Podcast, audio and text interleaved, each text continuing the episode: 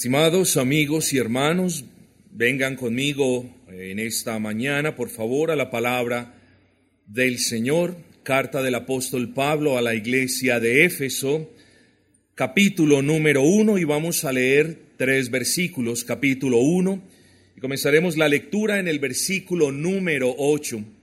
Efesios, capítulo uno, versículo ocho, dice la gloriosa palabra de nuestro buen Rey, que hizo sobreabundar para con nosotros en toda sabiduría e inteligencia, dándonos a conocer el misterio de su voluntad, según su beneplácito, el cual se había propuesto en sí mismo, de reunir todas las cosas en Cristo en la dispensación del cumplimiento de los tiempos, así las que están en los cielos como las que están en la tierra. Queridos hermanos, yo quiero, antes de comenzar en este sermón, yo quiero que repasemos los títulos que hemos visto en los pasados tres sermones. Recuerden que el primer sermón se tituló La identidad del creyente en Cristo. Nuestro segundo mensaje se tituló Las riquezas del creyente en Cristo. El tercero, de la semana pasada, la salvación del creyente en Cristo. Y este mensaje en el día de hoy será titulado El presente y el futuro del creyente, obviamente, en Cristo. El presente y el futuro del creyente. Claro, de paso hablaremos del creyente y del futuro del no creyente, si bien no en detalle, sí es necesario hablar de cómo vive el no creyente en el presente y de qué le espera al no creyente en el futuro. Por tanto, pues, hermanos, ese es el título de este sermón, el presente y el futuro del creyente. Y sin más preámbulos, procedo a dejarles saber cómo vamos a abordar este tema en la mañana de hoy. En primer lugar, hablaremos del genio divino. El genio divino. Ya vamos a explicar ¿A qué hacemos referencia con esa expresión el genio divino? En segundo lugar, hablaremos del misterio divino, el misterio divino. En tercer lugar, hablaremos del futuro del creyente y en última instancia, del presente del creyente. Así que vengamos al primer encabezado, el genio divino. Y para que ustedes vean el punto, yo les pido que lean conmigo el versículo número 8. Presten atención, dice que hizo sobreabundar para con nosotros en toda sabiduría e inteligencia. ¿A qué se refiere el apóstol Pablo con para con nosotros?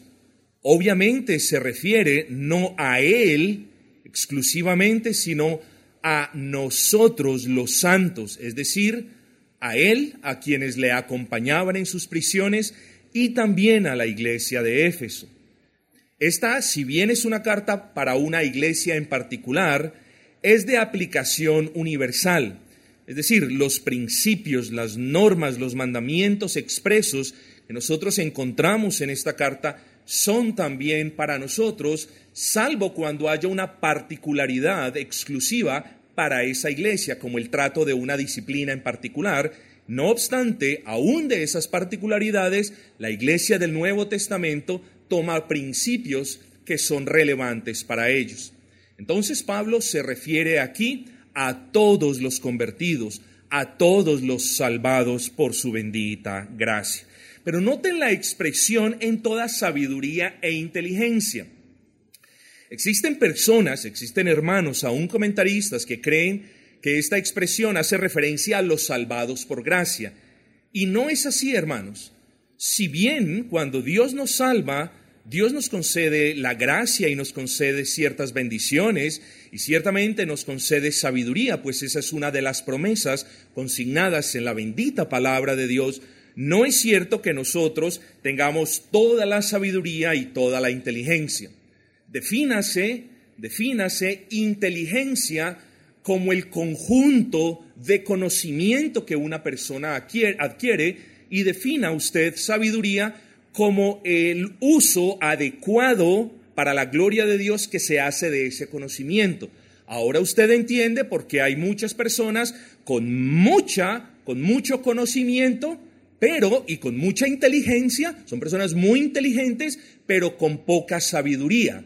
Si usted me pregunta a mí, yo diría que tener las dos, tener la sabiduría y el conocimiento o la inteligencia, es lo mejor.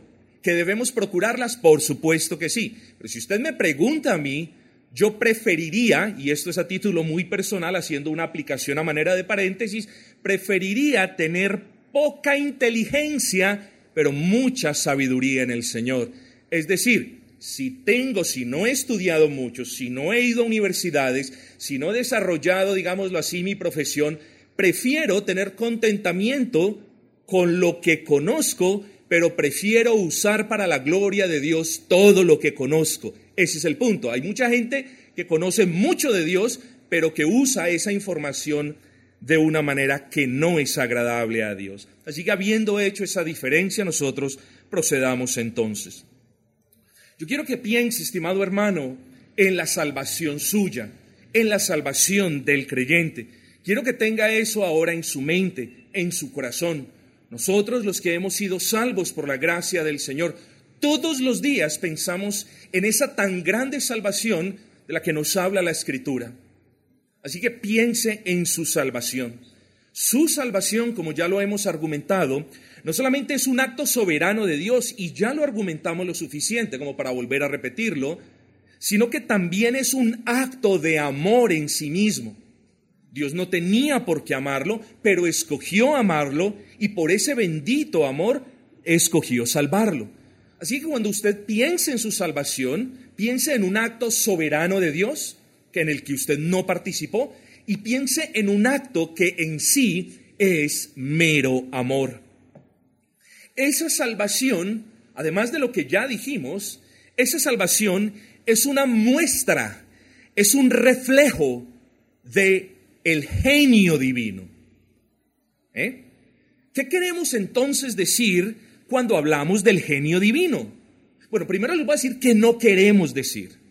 Y esto no es un chiste, solamente quiero ejemplificar el punto bien para que usted entienda entonces a qué hacemos referencia con la genialidad de Dios en la salvación del hombre. Porque la salvación del hombre no se debe meramente a que el Señor diseñó de una manera muy inteligente la salvación, sino a que el Señor es un genio en sí mismo. Y ustedes ya van a entender de qué manera se usa la palabra genio. Entonces, no usamos la palabra genio cuando la relacionamos con nuestro Dios en el sentido de una lámpara. Y esto parece un chiste, pero no lo es.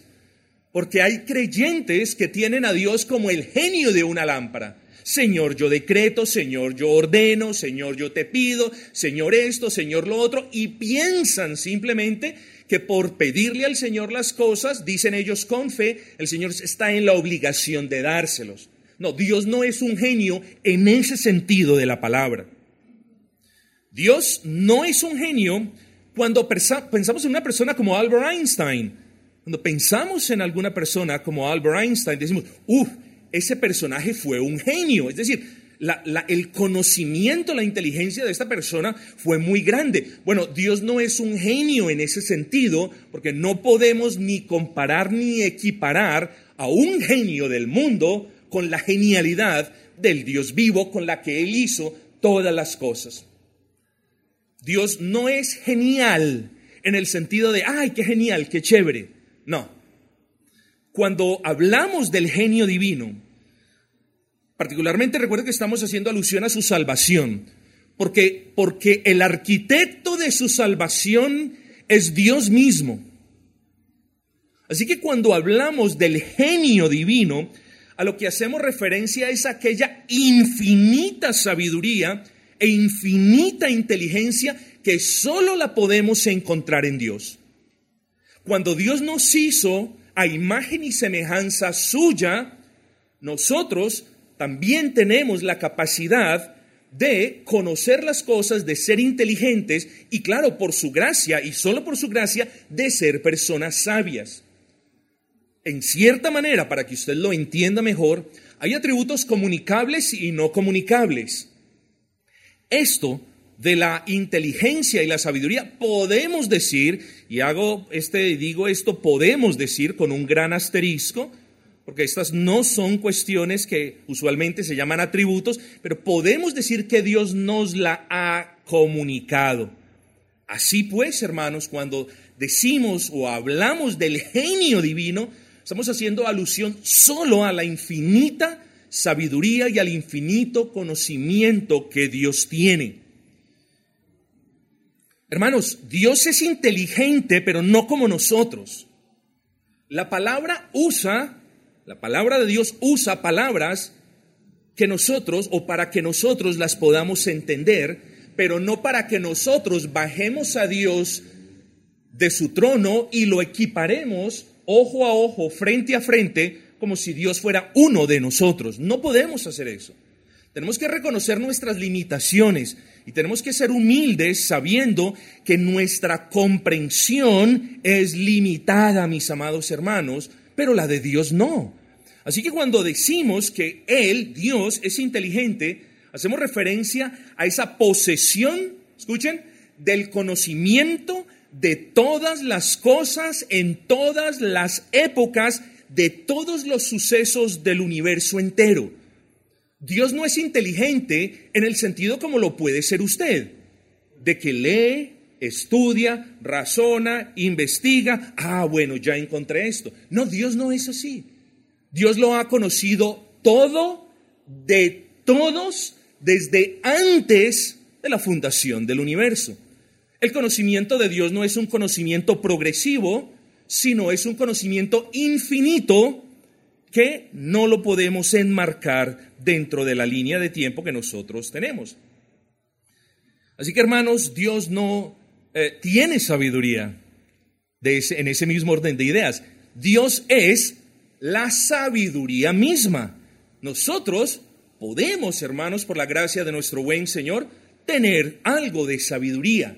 Somos llamados a ser personas sabias, hermanos sabios, pero Dios no tiene sabiduría. De la misma manera como decimos que Dios no tiene amor, sino que Dios es amor, así también la palabra nos enseña a referirnos al Señor no como aquel que tiene sabiduría, sino como aquel que es, proverbio, recuerden, la sabiduría misma.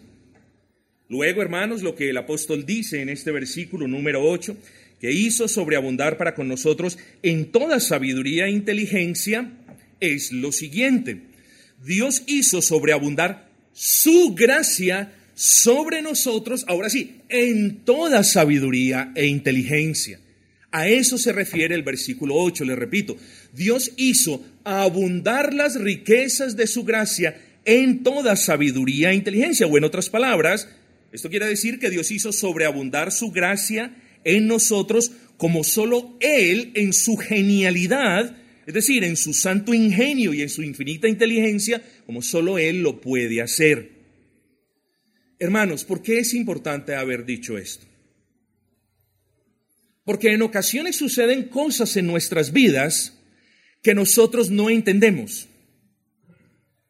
Y lo peor no solamente es no entender esas cuestiones, sino que lo peor es buscar un responsable de esas situaciones. Y sucede que muy a menudo cuando suceden ciertos asuntos en nuestras esferas familiares o personales, nosotros o algunos entre ustedes quizás, no lo sé, buscan a un responsable y al que es menos responsable y es a Dios. Es verdad, ustedes no lo señalan. Es verdad, ustedes ya aprendieron a decir o a no cuestionar a Dios. Yo entiendo eso pero de alguna manera en sus corazones está buscando algún responsable, un porqué, mis amados hermanos. Cuando hablamos entonces del genio de Dios, nosotros, hermanos, tenemos que entender que todo lo que Dios hace, lo hace empleando la infinitud de su sabiduría y de su inteligencia. Escuche esto, todo lo que Dios hace en su vida, todo lo que Dios permite alrededor de su vida, todo lo que Dios permite que afecte su vida, Él lo hace no con un poquito. Hay veces, hermanos, nosotros, esto manera de paréntesis, conocemos algo nos vamos confiando, lo hacemos casi con los ojos cerrados, no hay problema. ¿Eh? Lo que al principio nos tomó esta cantidad de atención, a lo último simplemente lo hacemos con esta cantidad de atención. Bueno, Dios no es así, mis amados hermanos. Todo lo que Dios hace, lo hace empleando la infinitud de su inteligencia y de su sabiduría. Por eso no hay nada, escuche bien, en lo que usted está pasando, en lo que usted o lo, aquello que lo está afectando. No hay nada que Dios haga y sea desacertado o sea equivocado. Lo hemos dicho, mis hermanos, puede que no lo entendamos. Puede que nuestra carne eh, se moleste un poquito, pero no hay nada de lo que sucede a su alrededor que no sea perfecto, hermanos, porque Dios así o lo ha hecho o ha permitido que sea hecho. Así que esto equivale a decir que la infinitud de su sabiduría e inteligencia la podemos apreciar en toda su providencia. En otras palabras, la manera como Dios gobierna al mundo y los que en él habitamos es de manera perfecta, porque Dios todo lo hace de manera perfecta. La manera de su gobierno, hermanos, ahí podemos ver el genio de Dios, cómo Dios no se equivoca en nada de lo que decretó en la eternidad pasada, cómo Dios no se equivoca en nada de lo que permite en la actualidad. Ahí podemos ver el genio de Dios.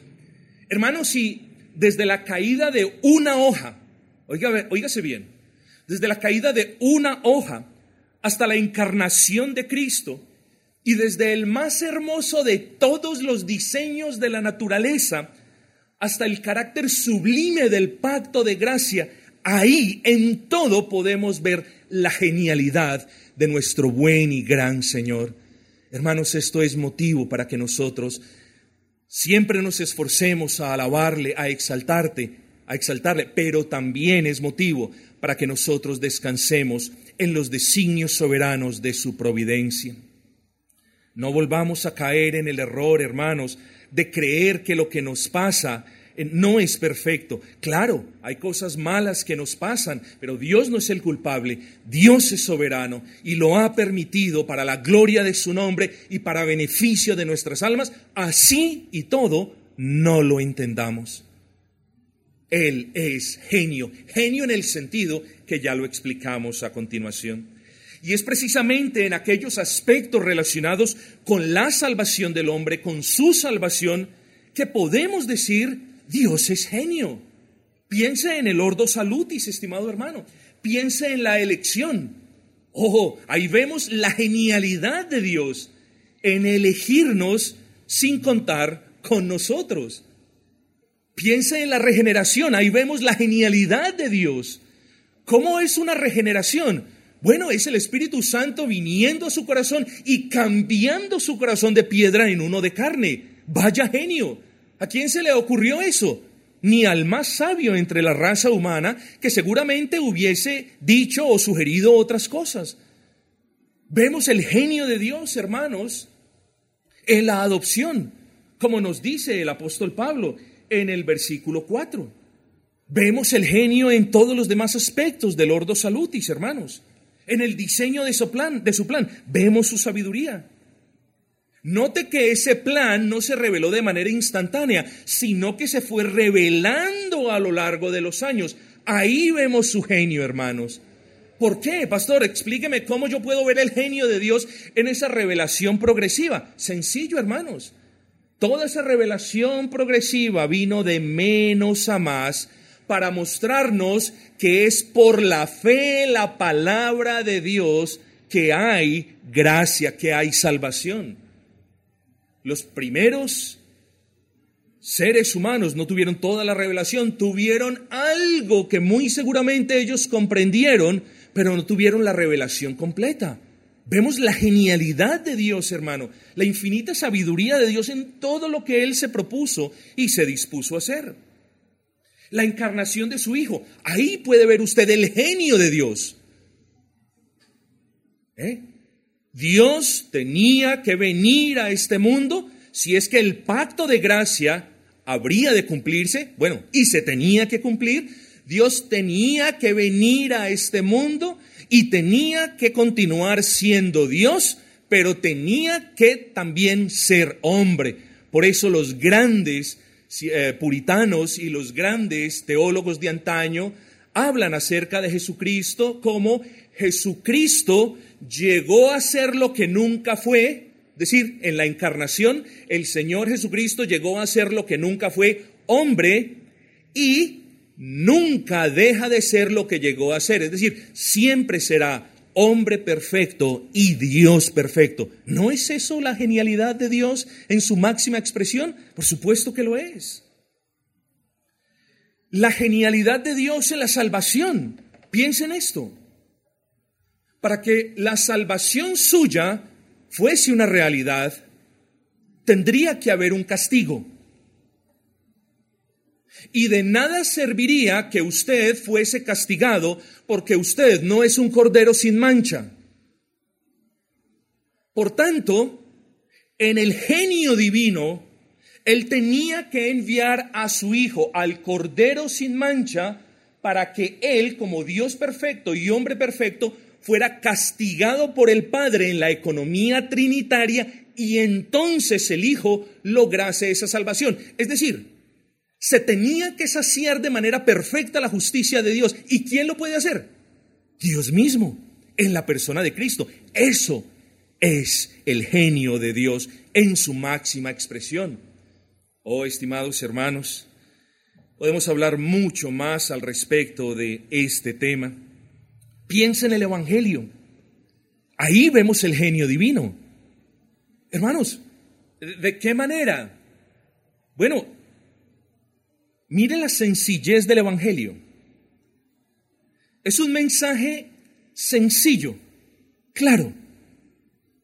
El Evangelio es el mensaje más sencillo, más claro, claro, más sublime, más grandioso, más hermoso y todos los demás buenos calificativos que le podamos adjudicar.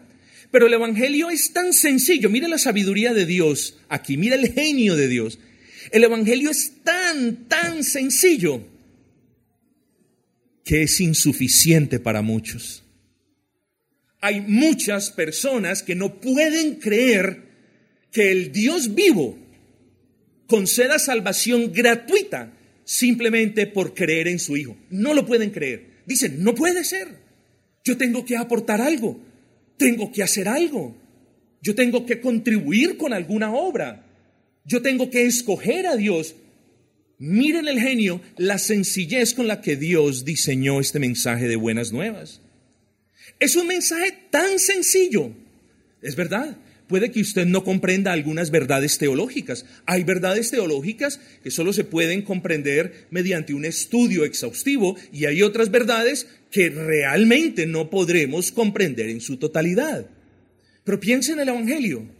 El más sencillo de todas las personas, aquel que no tiene casa, aquel que anda en las calles, aquel que ha perdido incluso la razón porque ha estado en el alcohol o en las drogas, cuando el Señor lo regenera, Él puede entender el más sencillo de todos los mensajes. Y ahí vemos la genialidad de Dios, porque vemos a los sabios y a los entendidos de este mundo no pudiendo comprender ese mensaje sencillo. Así que vemos allí el genio de Dios en el diseño de ese Evangelio. Vemos el poder de Dios en el Evangelio, Romanos 1.16. Vemos la genialidad de Dios en la proclamación. ¿En qué manera vemos el genio de Dios en la proclamación? Bueno, que usted puede tener aquí el predicador más elocuente del mundo y la predicación será en vano si el Señor no obra en el corazón de los creyentes. Y podemos seguir hablando mucho más de esto.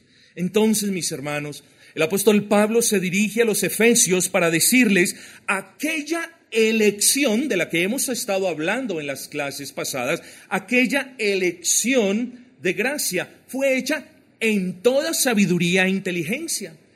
Y aquellas bendiciones de gracia dispensadas, de lo que también hemos hablado, fueron dispensadas en toda sabiduría e inteligencia. Y aquel Evangelio de gracia por el cual vosotros fuisteis salvos fue también revelado en toda sabiduría e inteligencia. Hermanos, y es precisamente al respecto de esa revelación salvífica de la que ahora tenemos que hablar. El versículo 8 entonces nos habla del genio divino, de la genialidad del Dios vivo, pero el 9 nos habla del misterio divino. Veamos el versículo número 9. Dándonos a conocer el misterio de su voluntad, según su beneplácito, el cual se había propuesto en sí mismo. Quiero antes de entrar a explicar ese versículo que usted note un punto. Dice, según su beneplácito. ¿Saben qué significa eso? Que Dios nos dio a conocer el misterio de su voluntad porque Él quiso hacerlo. Entienda el punto. Dios no tiene que hacer nada. Él quiere hacer las cosas y todo lo que Él quiere hacer, Él lo hace. ¿Entiende ese punto? Así que Él quiso revelarnos a nosotros el misterio de su voluntad. Ahora bien, cuando hablamos de la palabra misterio, e, eso es un lío. Eso es un lío porque en cierta manera hablar de la palabra misterio es hablar de algo que las personas no conocen. Y cuando usted habla de algo que no conoce, usualmente las personas que terminan haciendo, claro, cuando no conocen un tema, ¿qué terminan haciendo? Inventándose algo que hablar al respecto de ese tema. En otras palabras, o en palabras más claras, las personas comienzan a especular acerca de ese tema. Y yo quiero advertirles hoy en el amor del Señor, cuando usted no comprenda un tema de la Biblia, no de una manera perfecta, pero al menos de una manera decente, es mejor que no especule, es mejor que no invente, porque usted puede terminar diciendo una herejía, y es lo último que nosotros queremos hacer para desagradar a Dios. Así que es bueno, hermanos, que estudiemos la Biblia, pero que la estudiemos para ganar ese conocimiento que va acompañado siempre de una práctica piadosa. Pero tenga cuidado con esto cuando usted no esté muy seguro al respecto de un punto bíblico, de una doctrina, es mejor que no especule porque termina hablando una mentira acerca de una doctrina. Así que esa cosa no es buena, la especulación no es buena en ninguna en ningún asunto. Y el misterio precisamente se presta para especulación. Cuando nosotros hablamos de la voluntad de Dios, y esto es un repaso, Siempre tenemos que pensar en términos, hay gente que lo divide en más partes, yo usualmente tomo la línea de subdividir la voluntad de Dios, no que sea divisible, no la voluntad de Dios es una, solamente que para nuestra comprensión es mejor mirarla de esta manera. Cuando usted menciona la expresión la voluntad de Dios, usted debe pensar desde dos puntos de vista. Primero, la voluntad de Dios que fue revelada y la voluntad de Dios que es secreta. Cuando hablamos de la voluntad revelada, hablamos de la palabra de Dios. No hablamos de profecía, no hablamos de sueños, no hablamos de Dios me habló, de Dios me dijo, de Dios me mostró. Hablamos de la palabra del Dios vivo, mis amados hermanos. Esta palabra fue revelada tanto de manera progresiva, es decir, de menos a más. Ahora bien, cuando hablamos de la voluntad secreta, tenemos que pensar también en otras dos pequeñas subdivisiones que yo solamente las estoy haciendo para beneficio de su comprensión. Cuando hablamos de la voluntad secreta, hablamos de, de, algo que continúa siendo un misterio en el pleno sentido de la palabra. Preste atención a esto. La voluntad revelada en comienzo fue un misterio, pero se fue revelando y a medida que se iba revelando ya no iba siendo tanto misterio. Pero la voluntad secreta de Dios ¿eh? sigue siendo un misterio para usted y para mí. Cuando las personas del mundo van a que les lean las cartas y van a invocar brujos y van a hacer de toda esta sarta de cosas, ellos lo que están, en otras palabras, haciendo es, quiero conocer cuál es la voluntad secreta de Dios para con mi vida, cosa que no hacen. ¿eh? Parte de esa voluntad secreta, hermanos, quiere que le diga qué es lo que va a pasar con su vida, con la suya y la suya, en tres horas. Esa es parte de la voluntad secreta de Dios, porque ni usted ni yo lo sabemos. Para que usted sepa cuál es la voluntad secreta de Dios para con su vida mañana, Primero hay que esperar a que venga ese mañana y hay que esperar a que Dios le dé vida para vivir ese mañana. Entonces mañana al finalizar el día, usted mira para atrás y dice, ah, ya entiendo cuál fue la voluntad secreta de Dios para conmigo. pero lo que quiero que vean es que eh, de manera constante nosotros no conocemos esa parte de la voluntad secreta, ese plan del Señor para con nosotros a medida, sino a medida que los actos de su providencia se van desenlazando. Y hay una parte de la voluntad secreta que no conocemos y que nunca vamos a conocer.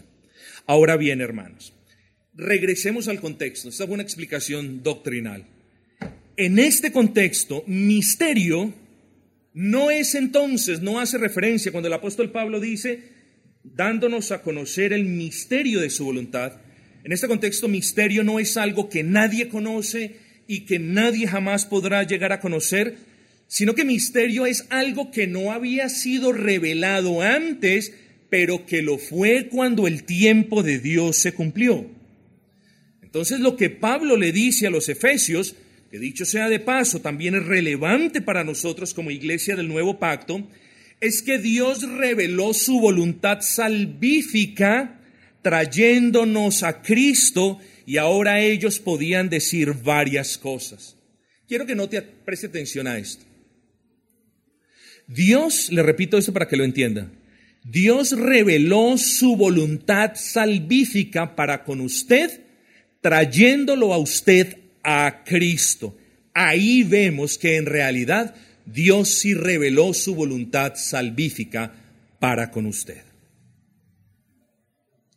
Y cuando una persona verdaderamente es creyente, esa persona puede decir, el misterio del Evangelio me fue revelado. ¿Y cómo podemos saber esto? Bueno, porque hemos entendido el Evangelio y hemos abrazado el Evangelio. El Evangelio antes era un misterio para nosotros. Yo no entendía el Evangelio, no sabía qué era el Evangelio. Escuchaba el Evangelio, pero no podía comprender qué había que hacer. Si es que había algo que podíamos hacer, pues el Evangelio no es el hombre haciendo, sino Dios ya hizo y nosotros abrazando esas bendiciones por la fe. Entonces, estimados hermanos, lo que dice Pablo en el versículo número 9, dándonos a conocer el misterio de su voluntad, es a los santos, a los escogidos, a los creyentes, Dios les quitó las vendas de los ojos para que ellos pudieran ver y entender el misterio del Evangelio. Ahora ya el Evangelio no era algo misterioso ni oculto, sino un mensaje claro, sencillo y diáfano que merecía ser abrazado y que de hecho fue abrazado. Los creyentes pueden decir, ahora el misterio, ah, escuchen esto porque esta explicación les va a servir, el misterio de la elección me fue revelado. Yo he escuchado a lo largo de los años y aún continúo escuchando que algunas personas dicen, ah, pero es que eh, yo, ¿cómo sé si soy elegido? Nadie sabe que es elegido. Es verdad, nadie sabe si ha sido elegido para salvación, a menos, a menos de que esa persona venga a Cristo.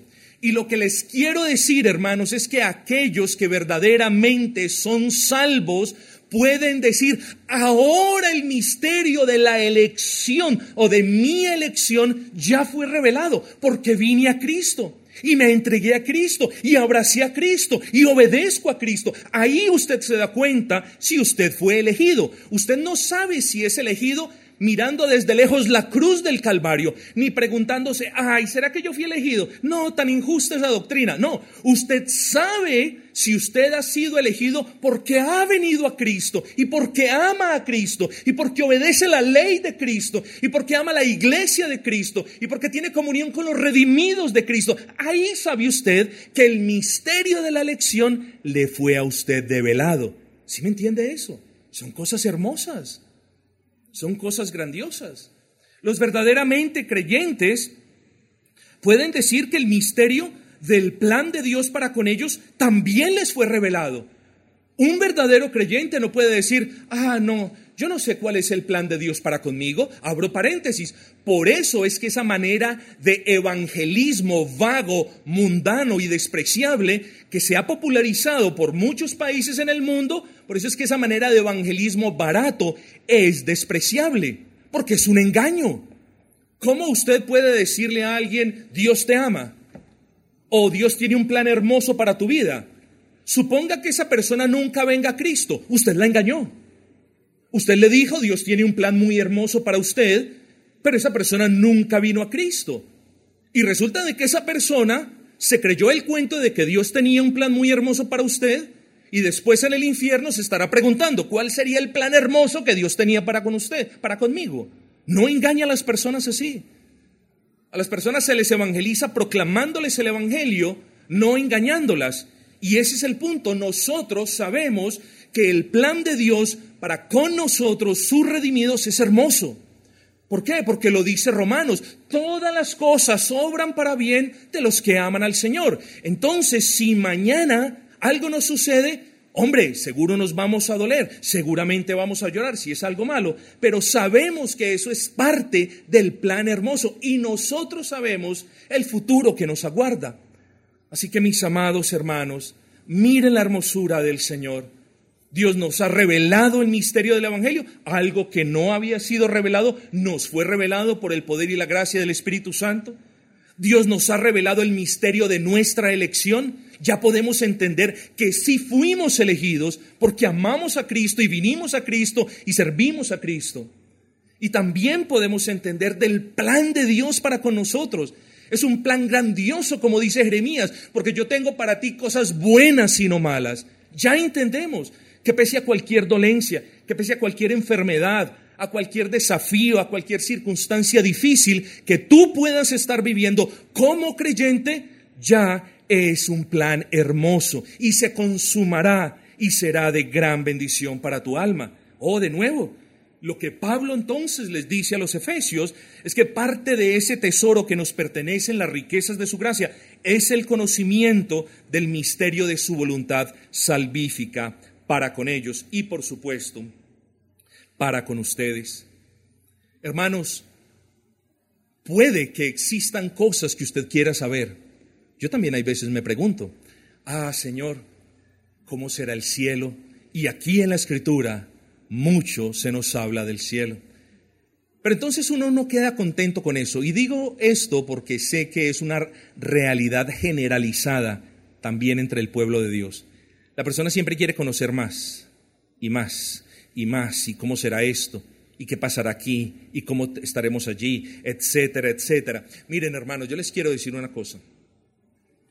Hay cosas, o más bien, las cosas que Dios nos reveló en su bendita palabra, no nos incumbe inquirir en ella y mucho menos especular al respecto de ellas. ¿Sí lo entendió mi hermano? Vuelvo y se lo repito con mucho amor. Las cosas que Dios no reveló en su palabra, de manera grosera, ustedes me, perdonarán, no nos importa. Tómelo de esa manera. Lo que Dios nos reveló en su palabra no nos incumbe.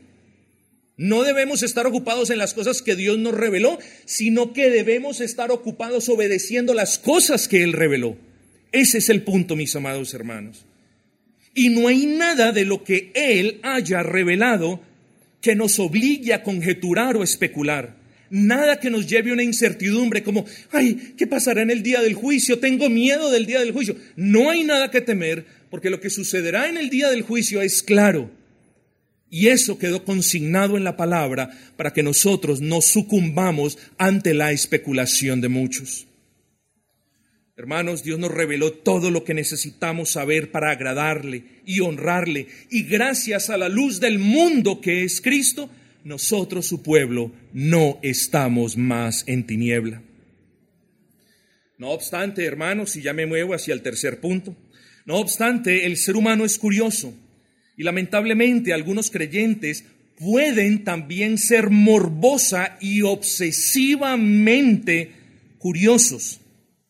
Y cuando hablo de curiosidad, no hago referencia a querer crecer más en el conocimiento, conocimiento que siempre viene acompañado de piedad, sino en querer conocer aquello que el Señor no le ha placido revelar, como ya lo argumentamos.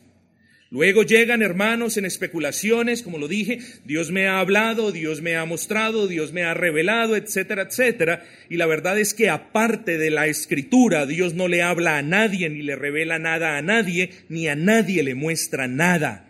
El oráculo para nosotros es la bendita palabra de Dios y por eso la iglesia siempre ha dicho, salvo, salvo en los últimos 100 años del auge del carismatismo, siempre la iglesia ha dicho, la escritura es suficiente.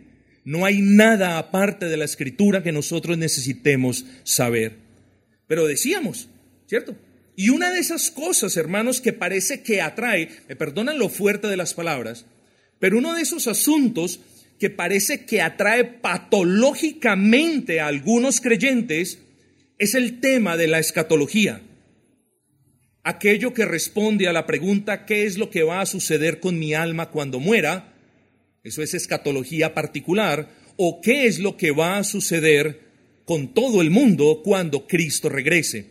Eso es escatología general. Ahora bien, ¿qué tiene que ver esto con lo que estamos hablando? Escuchen esto. Si bien, si bien el tema escatológico no es el centro, digámoslo así, o no ocupa gran parte de lo que Pablo le quiere decir a los hermanos en la iglesia de Éfeso, sí habla de ello. En la iglesia de Tesalónica habló más de escatología que quizás en otra epístola paulina. Pero el punto es que sí habla de escatología. ¿eh? Y por eso entonces nosotros venimos al tercer punto de nuestro sermón, que es el futuro del creyente. Vamos primero a hablar del futuro del creyente. Eso lo encontramos en el versículo 10. Preste atención. Versículo 8, el genio divino. Versículo 9, el misterio divino que fue revelado. Versículo 10, el futuro del creyente. Dice, de reunir todas las cosas en Cristo en la dispensación del cumplimiento de los tiempos así las que están en los cielos como las que están en la tierra. Hablemos del futuro nuestro, pero no hablemos del futuro de qué es lo que va a suceder mañana o de qué eh, va a decir su jefe de usted pasado mañana. Hablemos del futuro espiritual y vámonos hasta donde más podamos y pensemos un poco en el juicio divino, en ese juicio en el que el Cordero de Dios, el Hijo de Dios, va a ser como juez y nosotros como conjueces, como dice su palabra. Ese juicio, el hecho de que la Escritura nos lleve, nos enseñe que hay un juicio, nos debe llevar primero a esperar a Cristo, hermanos. Hay creyentes, y no sé si aquí, espero que no, pero hay creyentes que viven sus vidas como si el juicio nunca fuese a llegar, o como si la promesa de la parucía de Cristo nunca se fuese a cumplir. Hay personas profesantes de la fe cristiana que todos los días viven esperando el salario, esperando más dinero, esperando comprar una cosa, esperando tener otra cosa, esperando viajar, y esperan todo menos al Cristo que deberían esperar porque lo esperaron, hermanos, los santos de la iglesia primitiva, Maranata, regresa pronto Cristo. Pero ahora llegamos a este mundo y los creyentes no están esperando a Cristo. Están ocupados en sus asuntos y no están esperando a Cristo. Bueno, cuando pensemos en nuestro futuro, debemos saber que Cristo regresa. ¿Por qué? Porque esperar nos ayuda a estar mejor preparados. Cuando una persona está esperando que llegue el día del viaje, está pendiente en las cosas que requiere para hacer ese viaje. Así debería ser también entre nosotros, mis amados. Nosotros deberíamos tener presente que el futuro se aproxima, que Cristo regresa, que nosotros vamos a morir. No sé lo que suceda primero, pero debemos estar mejor preparados. Y esa preparación, hermanos, ejercita, nos ejercita en la piedad. Porque cuando sabemos que vamos a morir y que nos vamos a presentar delante de Cristo en el paraíso de Cristo, o cuando sabemos que Cristo regresa, mis amados hermanos, nosotros entonces no vivimos de una manera desordenada, tratamos de vivir de una manera piadosa, agradándole en todas las cosas que Él nos manda. Hermanos, pero si bien debemos pensar en nuestro futuro y en el futuro juicio, ahí también vamos a ser juzgados nosotros, ya les explico, si bien debemos pensar en ese futuro, ese futuro no nos debe afanar. Ese juicio, en el que nosotros también participaremos no nos debe afanar. ¿Por qué? Porque hay personas, hermanos, que todavía no saben lo que va a pasar en ese juicio.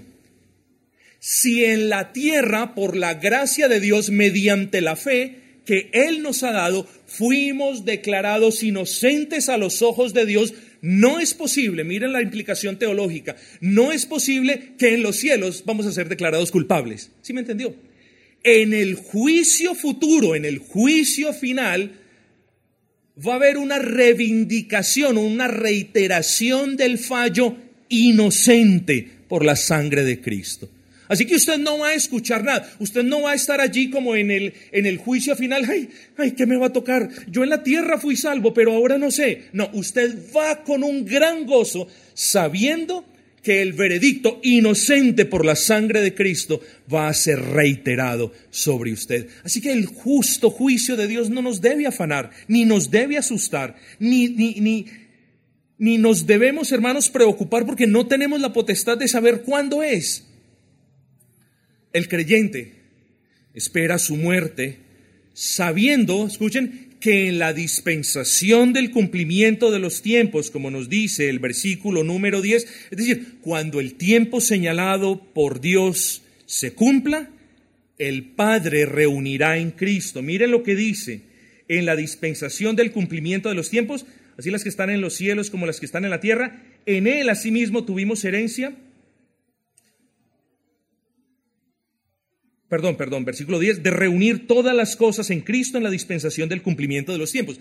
Así que cuando el tiempo perfecto de Dios se cumpla, escuchen esto, el Padre reunirá en Cristo o bajo el dominio absoluto de Cristo, volvemos al punto, todas las cosas que están en los cielos y que están en la tierra. ¿Sí entendió eso? Porque cuando hablamos del futuro espiritual de los creyentes, hablamos de lo que nos dice Efesios capítulo 1, versículo 10. El día del juicio, el Padre reunirá bajo el soberano gobierno de su Hijo Jesucristo todas las cosas que están en los cielos y que están en la tierra. ¿A qué hace referencia todas las cosas que están en los cielos como las que están en la tierra? Ojo con esto. Presten atención. ¿A qué hace referencia todas las cosas que están en los cielos como las que están en la tierra? Voy por partes. ¿Será que hace referencia a las cosas materiales? No.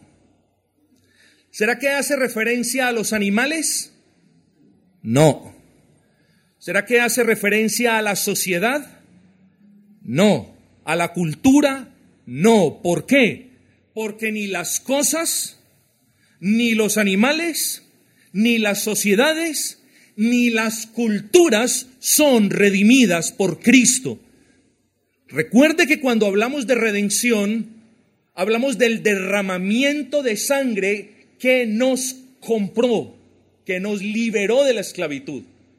Por tanto, estimados hermanos, Cristo no derramó la sangre ni por cosas, ni por animales, ni por excúsenme, ni por sociedades en general, ni por culturas. Cristo derramó la sangre por los seres humanos que fueron escogidos antes de la fundación del universo. Si usted no entiende esto, luego cuando usted escuche una de las herejías de la justicia social y de la redención de la cultura, usted va a caer preso de esas mentiras. La redención solamente fue para seres humanos, particularmente para los escogidos de Dios en Cristo. Entonces, hermanos, cuando el apóstol le dice a los hermanos de la iglesia de Éfeso, se me acabó el tiempo, hermanos, qué lástima. Cuando el apóstol le dice a los hermanos de la iglesia de Éfeso, todas las cosas que están en los cielos y las que están en la tierra, ¿a qué se refiere? Se refiere a todos los redimidos que ya están con Cristo en los cielos y a todos los redimidos que aún no están con Cristo y que están aquí en la tierra. A eso se refiere pero también se refiere a los ángeles, hermanos. Y es que el futuro del creyente está al lado de los ángeles. Ellos no han sido redimidos, pero fueron criaturas que han servido al Señor y alabado al Señor por cientos de miles de millones de años, desde que Él los creó, porque no son criaturas infinitas, han estado allí. Esas son las cosas a las que Pablo también hace referencia, que están en los cielos. Así cuando se una el glorioso cielo con esa tierra renovada, los habitantes del cielo van a estar reunidos con los de la tierra y no habrá distinción en ellos porque seremos glorificados. Oh, mis amados hermanos, si hay algo que consuela al creyente es estar seguro del futuro que nos aguarda en el Señor Jesucristo. Hermanos, quisiera argumentar más a favor de los perros y de los gatos y de los leones, porque Isaías en el capítulo 11 y también en el capítulo 65 nos habla, morará el lobo con el cordero, y en el, versículo, en el capítulo 65 también hace una alusión muy similar. Hermanos, tenemos que entender que el profeta no eh, está hablando, perdón, del reino del Mesías, no de ningún reino milenial, porque ahí sí se descacha el doctor MacArthur, porque el reino milenial no existe, hermanos. Para quienes no han visto bien esa serie de sermones, de exposiciones, les invito a que busquen a los hermanos al final del servicio y les den el enlace de esa serie de sermones al respecto de la escatología. No hay reino milenial. Estamos en, la, en el reino de Cristo, hermanos, y en el reino de Cristo no hay animales, mis amados hermanos, hay redimidos. Segundo, el profeta en Isaías, ni en Isaías 11 ni en el 65, está hablando de un tiempo en el que no haya guerra, porque la escritura no nos habla de un tiempo en el que no hay guerra. Tampoco está hablando el profeta de un tiempo en el que el reino animal cambie su comportamiento como si Dios hubiese cambiado la naturaleza en ellos. No, no podemos hablar de eso, hermanos. Y no podemos tomar esas palabras del profeta de manera literal, porque note usted esto que le voy a decir. Si usted toma las palabras del profeta de manera literal, eso de que, de que el lobo habitará con el cordero y el niño pastoreará ambos y todo lo demás, usted también tiene que tomar de manera literal que el profeta dice que de la boca del Salvador saldrá una vara. ¿Sí me entendió el punto? O los toma literales o los toma figurados. Y es obvio, hermanos, a la luz de toda la enseñanza de la Escritura, que debemos tomarlo de manera figurada. Así que, así que cuando usted sepa, cuando usted entienda que lo que dice el apóstol Pablo no es que todo va a quedar inmiscuido y que los gaticos van a estar por ahí andando y todo lo demás. Oh, no, mis amados hermanos. No, no, eso no es lo que quiere decir el Señor. Lo que quiere decir el Señor es que en el reino de Cristo, es decir, hoy, desde la resurrección de Cristo hasta el día de su regreso, nosotros convivimos con el reino de Satanás y el reino de Satanás, por mucho que asedie las puertas de la iglesia, no va a prevalecer sobre nosotros. Eso es lo que, eso es lo que dice el profeta, hermanos. De la misma manera como han coexistido el pacto de obras y el pacto de gracia desde el comienzo, así también el reino de Dios ha coexistido con el reino de Satanás desde el comienzo. Este profeta Isaías no nos está hablando de algo, de una época especial ni de ningún reinado milenario, no es posible que la escritura nos hable de eso. Entonces, hermanos, habitaremos con otros creyentes y nos gozaremos con ángeles. Pero tenemos que hablar del presente del creyente, hermanos. Hemos hablado del genio de Dios en el diseño del plan salvífico, en toda su providencia. Hemos hablado también del misterio que Dios por su gracia como lo leímos, porque Él quiso, nos reveló a nosotros sus hijos. Hemos hablado del futuro del creyente. ¿eh? Recuerden que estamos en los últimos días. Pastor, entonces el Señor viene mañana. No, los últimos días comenzaron a contarse después de la ascensión de Cristo, cosa que ya explicamos de manera detallada en ocasiones pasadas. Entonces, hermanos, ahora tenemos que regresar al presente, porque aquí vivimos. Ya nos hemos elevado un poco y hemos contemplado aquellas cosas ciertísimas que sucederán, pero es necesario que aterricemos, hermanos. Si un creyente, cuando muere, va a donde su Señor, a alabar a su Señor, a continuar sirviendo a su Señor, ¿por qué será que habrá muchos profesantes de la fe cristiana que esperan ir al cielo a disfrutar de todas esas bendiciones, cuando aquí en la tierra no andan esperando a Cristo ni viviendo para la alabanza de la gloria de Cristo. ¿Por qué será eso? Porque creo que algunos profesantes quieren pan y pedazo debajo del brazo. Quieren el cielo, quieren a Dios, quieren perdón de pecados, quieren el descanso eterno, pero aquí no se quieren santificar, aquí no quieren servir, aquí no quieren obedecer, aquí no quieren estar con los hermanos. Y no es posible eso. El apóstol le recuerda a los hermanos de la iglesia de Éfeso su identidad en Cristo sus riquezas en Cristo, su salvación en Cristo. Pero escuche, y ahora en virtud de esa salvación, el apóstol procede a recordarles cómo será esa, ese futuro en Cristo, pero también les recuerda cómo debe ser el presente en Cristo. Y eso nos trae a nuestro cuarto encabezado, versículo número 11 y 12.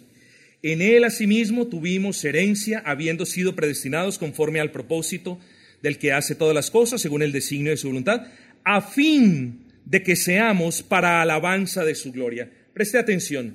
Versículo 4. Según nos escogió en Él antes de la fundación del mundo, ¿para qué? Para que fuésemos santos. ¿Para qué más? Para que fuésemos sin mancha delante de Él. ¿Eh? ¿Para qué más?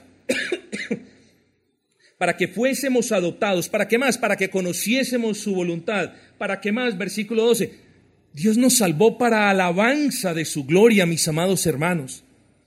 Y lo que yo tengo para preguntarle es cómo vive usted en Cristo o cómo vive usted para Cristo. Bueno, mis amados, cuando hablamos de verdaderos creyentes, y lo que les voy a mencionar a continuación, no es que tengamos que vivir a la perfección porque no hay perfección en nosotros. Lo que les voy a decir, o lo que les voy a describir de manera breve, porque ya el tiempo se me fue, es cómo vive un creyente para Cristo. O sea, si el versículo 12 nos dice de que los creyentes somos o fuimos elegidos en amor para la alabanza de la gloria de Dios, ¿qué es eso? ¿Cómo yo puedo dar alabanza a la gloria de Dios con mi vida?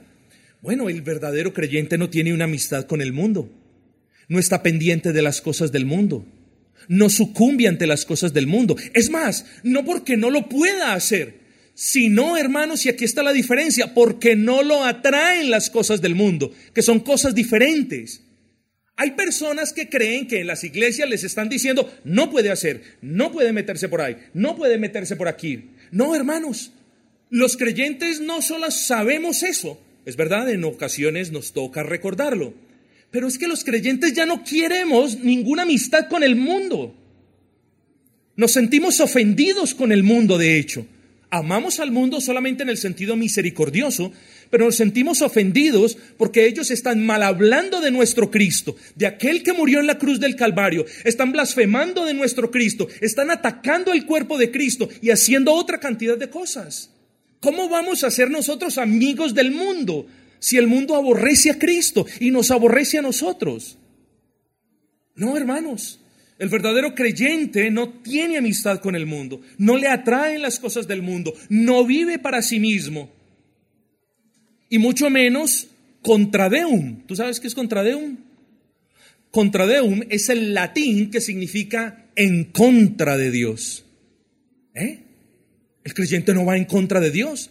El creyente se sujeta a Dios y ama a Dios y guarda los mandamientos de Dios.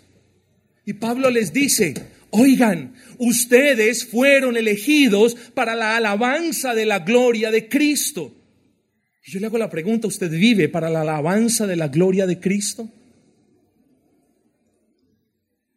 Esa pregunta es necesario que la respondamos aquí y ahora, hermanos, porque nadie está hablando de perfección.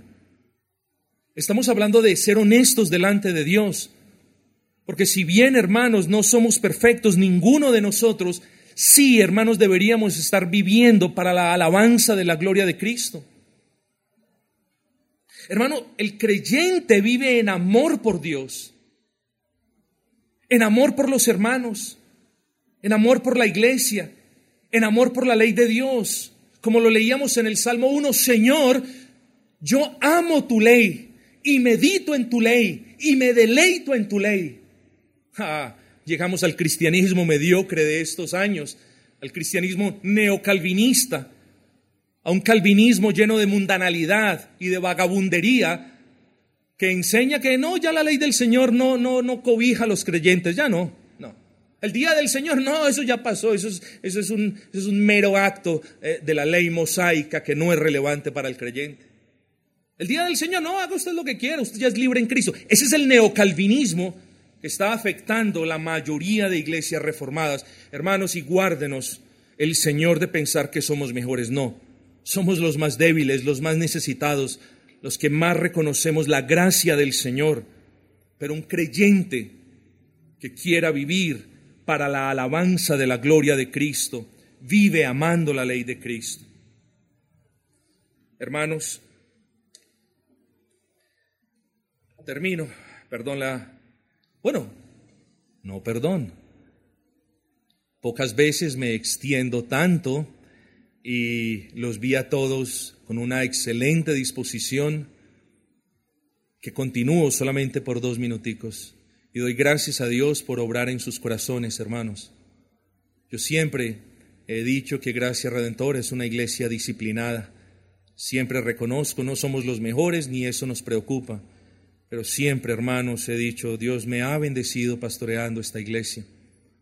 Espero que Dios también los esté bendiciendo y que los haya bendecido en la mañana de hoy, recordando el genio de Dios en el plan de salvación, recordando ese misterio que Dios nos reveló y ese misterio que ahora tanta paz y tanta tranquilidad nos da, que ya no es un misterio, sino ya es una revelación clara, diáfana para nosotros. Espero que el Señor les bendiga cuando ustedes mediten en ese futuro, cuando el cielo se junte con la tierra y esa tierra nueva, esa nueva Jerusalén, salga a relucir para la gloria de Dios, donde habitemos todos nosotros con ángeles y con todos los que ahora están en los cielos y le sirvamos al Señor por toda la eternidad, sin hambre, sin calor, sin enfermedad, sino en la plenitud de su glorificación, la cual obrará en la dispensación del tiempo. Hermanos, pero pese a estas cosas, también aguardo en el Señor que usted sea consciente que usted no fue elegido para otra cosa, sino para que su testimonio brille para la gloria y la alabanza de Dios. No se le olvide. Así que si usted hoy no está viviendo para la gloria y la alabanza de Dios, hay algo potencialmente peligroso que no está bien con usted o en su alma. Cuando usted muera, aquí hablamos del futuro, no se le olvide pensar en lo que les espera gozo pleno, paz perfecta, amor sin límites, comunión diáfana, servicio sin cansancio, adoración continua y alabanza día y noche. Nosotros ni siquiera en este momento nos podemos imaginar eso. ¿Saben por qué? Porque no podemos desligar estas cosas aparte del cansancio corporal. Así que hermanos, tengamos fe y pensemos que cuando llegue ese futuro, hermanos, todo será perfecto y glorioso. Así que vale la pena sufrir con honra las vicisitudes y enfrentar los desafíos que tenemos hoy. Porque como dice la palabra, las cosas que vivimos hoy, las aflicciones que tenemos hoy son esto, comparada con la infinitud de las bendiciones que tendremos cuando nuestros cuerpos sean glorificados y vivamos delante de nuestro Dios en la plenitud de gozo. Pero aterricemos nuevamente. Volvamos a la tierra, hoy, aquí y ahora. Hasta que ese día de perfección llegue, seguiremos cometiendo errores, seguiremos trastabillando, seguiremos equivocándonos, sí, hermanos. Los creyentes no nos fijamos en esas cosas para escudarnos, no, más bien, hermanos, lo que deberíamos estar haciendo es recordando que el plan de salvación que Dios nos ha revelado incluye una vida santa. No piense en el cielo sin pensar en la responsabilidad que usted tiene aquí y ahora en la tierra.